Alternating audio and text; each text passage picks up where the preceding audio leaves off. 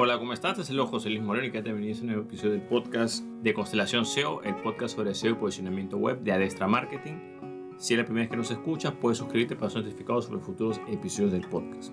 En el presente episodio vamos a explicar por qué muchas personas o empresas tienen problemas para analizar datos, ya sea a nivel SEO o a nivel analítica web en general Muchas personas y empresas tienen problemas al momento de interpretar datos de este tipo. Generalmente esto se da por una serie de ideas y conceptos que tienen referente a lo que es la analítica web como tal. En el presente episodio vamos a explicar algunos puntos que más o menos nos van a ayudar a entender por qué se da este problema y cuál es la forma más correcta de abordarlo. En primer lugar hay que tomar en cuenta que muchos de estos problemas se dan por la proliferación que hay, digamos, en el mercado de herramientas automatizadas precisamente para hacer analítica web o SEO. ¿no? Hay muchas herramientas que dicen, bueno, nosotros te, con esta herramienta puedes ver los datos de diferentes sitios web, puedes hacer comparaciones, etc. ¿no? Hay un montón de herramientas, digamos, eh, diferentes alternativas en el mercado. Hay unas que son buenas, malas, regulares, etcétera, diferentes niveles de calidad. Pero aquí es importante que la persona o usuario pueda, esté en la capacidad de separar en dos grandes grupos. En primer lugar está lo que corresponde a las herramientas oficiales, y por otro lado están las herramientas no oficiales. Por ejemplo, en este caso, si estamos hablando de lo que es SEO, posicionamiento web en motores de búsqueda, principalmente estamos hablando de google.com, que es el motor de búsqueda más relevante que hay, entonces para ese fin, nuestras herramientas referenciales serán las propias herramientas oficiales de Google, que sería en este caso Google Analytics y Google Search Console, o consola de búsqueda de Google. Esas serían las herramientas oficiales para analizar esos datos. En algunos casos o de manera secundaria podremos tomar también la información del Google Speed Test, que es el test de velocidad para medir la velocidad de carga de, páginas eh, de Google, pero principalmente vamos a hablar de lo que es Google Analytics y Google Search Console. Ahora, ¿qué es lo que sucede? Que en el mercado hay otras herramientas que ofrecen la información de analítica web, la presentan de una manera, pero el gran problema de estas herramientas externas es que muchos de estos datos, en primer lugar, no son de fuentes eh, verificadas o no son muy confiables. ¿Por qué? Sencillo, porque en lo que corresponde a datos de analítica web, esos datos no son públicos en realidad. O sea, si tú tienes una cuenta de Google Analytics, solamente tú como usuario vas a poder, eh, digamos, ver esos datos. Y por supuesto Google, ¿no? Pero no es que Google le vende la, información de Analytics a otras personas. No funciona así. Cada dueño de empresa o negocio, cada empresa o negocio tiene su propia cuenta de Analytics y puede ver esa información. Y bueno, si nombra algunos administradores, podrán ver esa información, pero eso no está abierto públicamente. Ahora, ¿qué es lo que sucede con las herramientas externas? Como las herramientas externas no tienen acceso a estos datos privados, lo que hacen es que hacen algunas estimaciones. Por ejemplo, dicen que si tú ves dos, tres sitios y haces una comparativa, te da unas estimaciones de lo que podría tener ese tráfico o esa, cantidad de visitas o palabras claves, pero no es que sea la información real, porque la información real en este caso está en Analytics o en Google Search Console, no está en esa herramienta externa. Ahora, lo que sí hace esta herramienta externa, que no hacen las herramientas oficiales, es que te vende la información de otros usuarios. Ejemplo, la herramienta externa X, no voy a decir nombres, eh, de repente tú ves información de dos, tres sitios y si por casualidad uno de esos tres sitios también tiene esa herramienta, por supuesto que te va a enseñar los datos de esa herramienta. Entonces, si tú te comparas con tres o cuatro webs y una de esas webs tiene tu mismo sistema, eh, tu mismo programa externo para ver estadísticas, ok, quizás los datos de esa web serán más o menos cercanos a la realidad. Pero el problema está porque supone que cada usuario va a instalar un código para poder utilizar esa herramienta, ¿no? Pero el problema es que los otros sitios que, con los que hacen comparativas, muchos de ellos no tienen esa herramienta, entonces lo que hace la herramienta es comienza a sacar una serie de estimados, lo cual es muchas veces se distorsiona mucho de la realidad.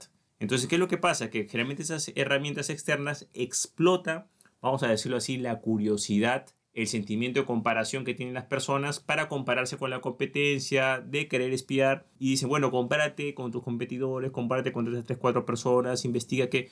Pero en realidad lo que te está dando ahí es pura información, digamos, poco sustentada o te está dando en realidad puro humo, porque en realidad no son datos reales. Si tú realmente quisieras saber el dato real, tendrías que acceder a la cuenta Analytics de esa empresa o negocio y esa herramienta no te da acceso a eso. Entonces ese es el primer punto a tomar en cuenta, ¿no? Que este tipo de herramientas son las que lamentablemente más proliferan en el mercado y es donde comienzan a, dar información que a veces no es precisa o no es correcta, digamos. Lo único punto bueno de estas herramientas es que sí te presentan la información de una forma quizás un poco más intuitiva. Pero eso no, no quiere decir que la información sea exacta, porque si la información es exacta, ya de por sí ya hay problemas para interpretarlas. Entonces, hay que tomar en cuenta que este mercado tiene una alta demanda, precisamente porque muchas empresas y negocios no entienden el puesto de, eh, digamos, el, profesional que analiza estadística. siempre dicen, bueno, hay que analizar estadísticas, mejor me compro esta herramienta y la herramienta hace eso. Entonces, ¿cuál es el problema? Que precisamente por esa forma de pensar proliferan las herramientas de analítica web y se, siempre se trata de buscar algún tipo de herramienta que haga todo el análisis y uno no haga nada. Lamentablemente esto crea un problema porque eh, la, la analítica web lamentablemente no funciona de esta manera.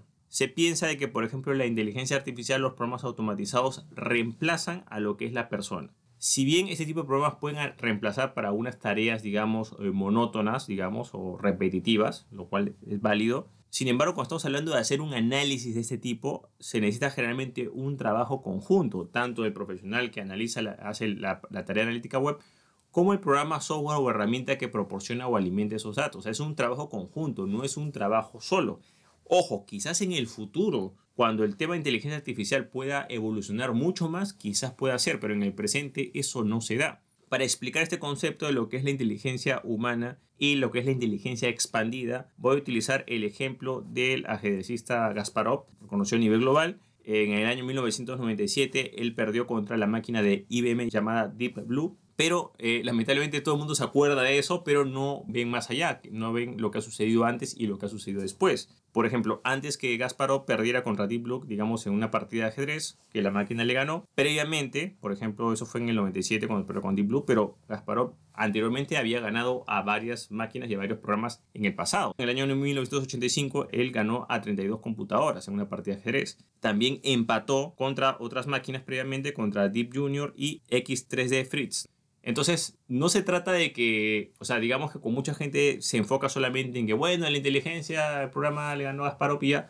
No, también, él también ganó partidas y también hay que tomar en cuenta de que eh, solamente se hace énfasis en eso. Pero aquí lo importante es que lo interesante de este suceso es que después que Gasparov perdiera con Deep Blue de IBM en 1997, en el año 1998 eh, se desarrolló lo que es el concepto de ajedrez avanzado que precisamente ayuda a explicar el concepto de inteligencia expandida.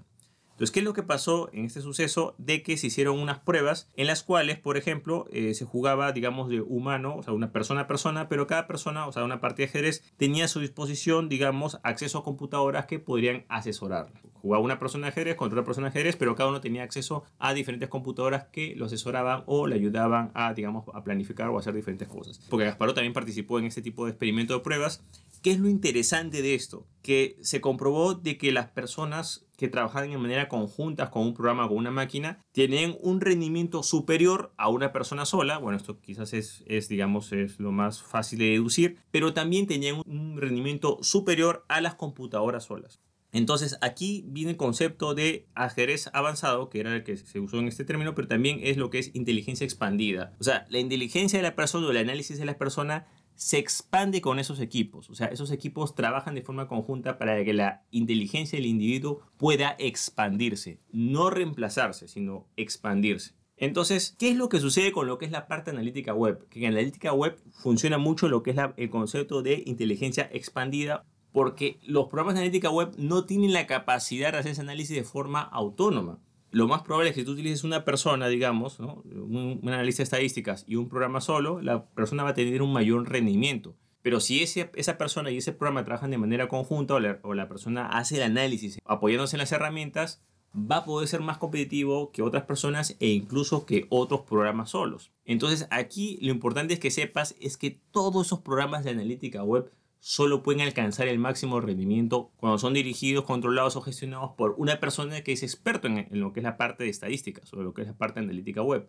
Y ahí es donde viene el principal problema, porque muchas empresas y, negocios no entienden la importancia de ese puesto. Entonces creen que simplemente la herramienta de analítica web es suficiente y una persona que quizás no está capacitada en la analítica web se pone a ver eso y está perdida o no sabe qué hacer o toma acciones erradas por ejemplo, muchas empresas asignan, digamos, cualidades o propiedades o competencias a perfiles o personas que no las tienen. Por ejemplo, en el caso del análisis de estadísticas, tienes una persona que esté familiarizada con los números y que pueda identificar ciertos patrones y que tenga afinidad con las estadísticas. Este tipo, digamos, de trabajo muchas veces es incompatible con, digamos, otro tipo de perfiles como, por ejemplo, quizás una parte creativa. Por ejemplo, hay personas que de repente dice el diseñador de imágenes, de repente le dicen tú vas a hacer anuncios y también vas a analizar estadísticas. Entonces, Claro, posiblemente no esté familiarizado con eso porque no es su rubro. Ojo, hay diseñadores que quizás sí pueden conocer de analítica web, pero digamos que es algo que es muy contrario a otro tipo de tareas, ¿no? O por ejemplo, si es el editor de videos, quieres que también haga el análisis de análisis estadísticas,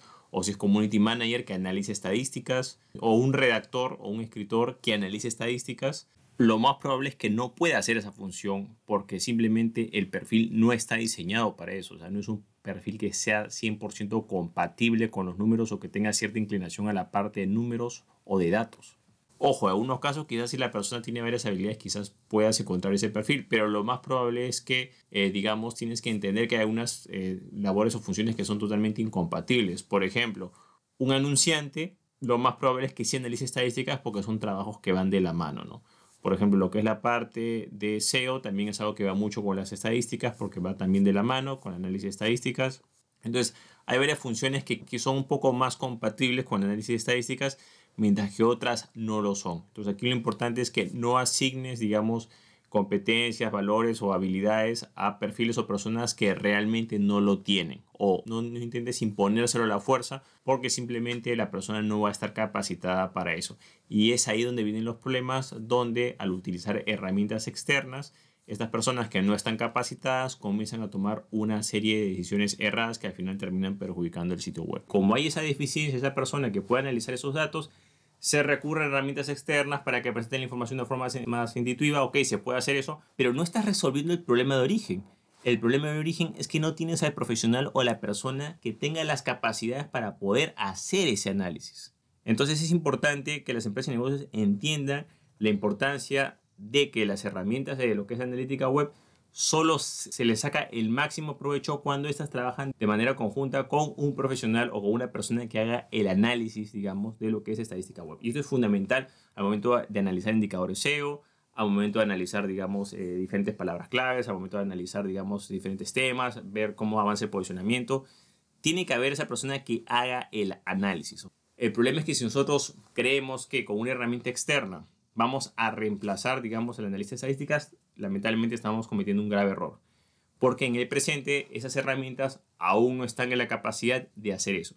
Quizás en el futuro, no, no sé, pues quizás acá unos 10 o 20 años quizás pueda haber un avance de ese tipo, pero por el momento no lo hay y se necesita ese analista de estadística para poder interpretar. Ahora, lo que sí tiene potencial, digamos, y cómo están diseñadas esas herramientas es precisamente para que una persona pueda utilizar sus conocimientos y pueda apalancarse esas herramientas para sacarle el máximo potencial al análisis y al criterio que ya ha desarrollado que puede desarrollar. Lo importante que sepas es que la herramienta analítica web, ojo, en la práctica no está en la capacidad de reemplazarte a una persona que te haga el análisis. Al final la mejor forma de hacer análisis es el propio cerebro humano, pero ese cerebro tiene que estar capacitado y entrenado para esa tarea no puedes asignar a una persona que no tenga esas capacidades a que haga una tarea en la cual no domina o no sabe. Incluso esa herramienta de analítica web puede ser peligrosa en manos de una persona que quizás no conoce, porque de repente la persona te dice, mira, tienes que hacer estas cosas para optimizar el SEO, y entonces de repente la persona dice, bueno, la herramienta me dice que haga esto, y de repente, por ejemplo, estás escribiendo un artículo y ese artículo lo sobreoptimizas y automáticamente lo que hacen es que simplemente te penalicen el artículo por sobreoptimización SEO en vez de beneficiarte o posicionártelo. Entonces es importante entender este concepto ver de que, en número uno, tenemos que confiar en lo que son las herramientas oficiales, porque en primer lugar esa es la fuente real, ahí están los datos verdaderos. Y segundo, tenemos que entender la importancia del puesto del analista de estadísticas, ya sea lo que es analítica web o lo que es la parte SEO, para que realmente pueda sacar el máximo potencial de esas herramientas externas. Bueno, eso es todo conmigo. Espero que te haya gustado este episodio. Si te gustó, no te olvides hacer clic en me gusta, dejar tu comentario en la parte abajo, compartir el episodio y por supuesto suscribirte al podcast. Así si necesitas ayuda con lo que es el SEO y posicionamiento web o el análisis de estadísticas SEO de tu sitio web, puedes contactarte conmigo visitando el link que ves en la parte de abajo, que es josemorenojiménez.com en el contacto y podrás contactarte conmigo de manera personalizada para ver cómo podemos ayudarte. Bueno, eso es todo conmigo, muchísimas gracias y estamos en contacto. Hasta luego.